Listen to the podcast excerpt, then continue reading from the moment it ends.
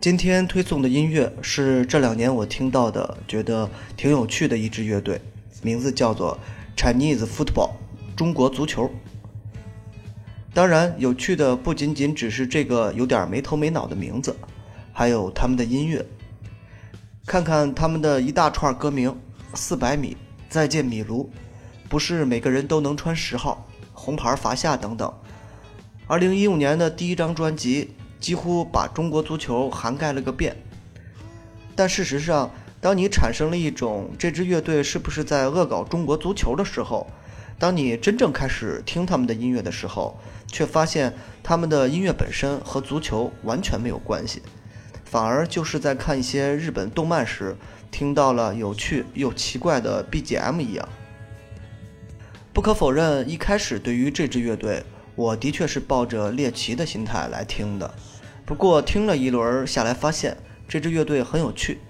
既可以听到另类摇滚的声音，有些没有词儿的歌介乎于独立摇滚和后摇之间，还有一些我也不知道是什么风格的音乐。总而言之，就是各种大杂烩，好像每一种风格都能靠上一点，但又不是那种非常标准的声音，并且每一个乐器都仿佛在孤零零的发声。似乎就在刻意制造一种独立感和割裂感，就像今天推送的这首歌《四百米》一样。整首歌就是两把吉他在不断的发出声音，主唱时不时的唱上几句，完全摸不到头脑。看看歌词儿，其实和足球也没有什么关系，就像是日本动画片里的那些中二少年一样，失了一场根本就没有的恋。然后围着后操场不停地跑步，不停地发泄情绪。我不知道该怎么评价这支乐队，它有一种没头没脑的情绪，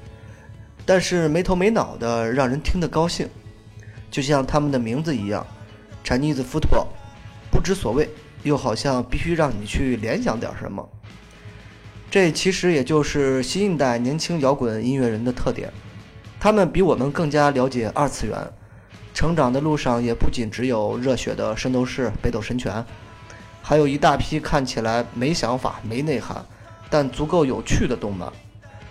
所以他们的作品并不像前辈一样需要有那么多的话外音表达，那么多的意见去发表，或者那么多深刻的意义。无聊也可以成为主题，因为年轻人的生活里总是充斥着大量的无聊，他们也会比我们更加善于解构生活。就像四百米一样，这只是生活中非常小的一个细节。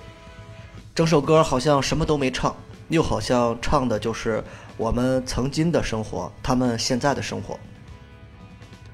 Chinese Football 诞生于武汉，这真的是一个很特别的城市。从最早的朋克重镇，到后来的一大批独立摇滚乐队的出现，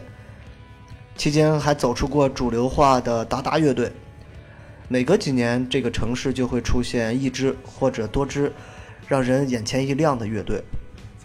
谁知道这座城市未来又会诞生一支怎样有趣的乐队呢？结束，开始听歌，《Chinese Football》四百米。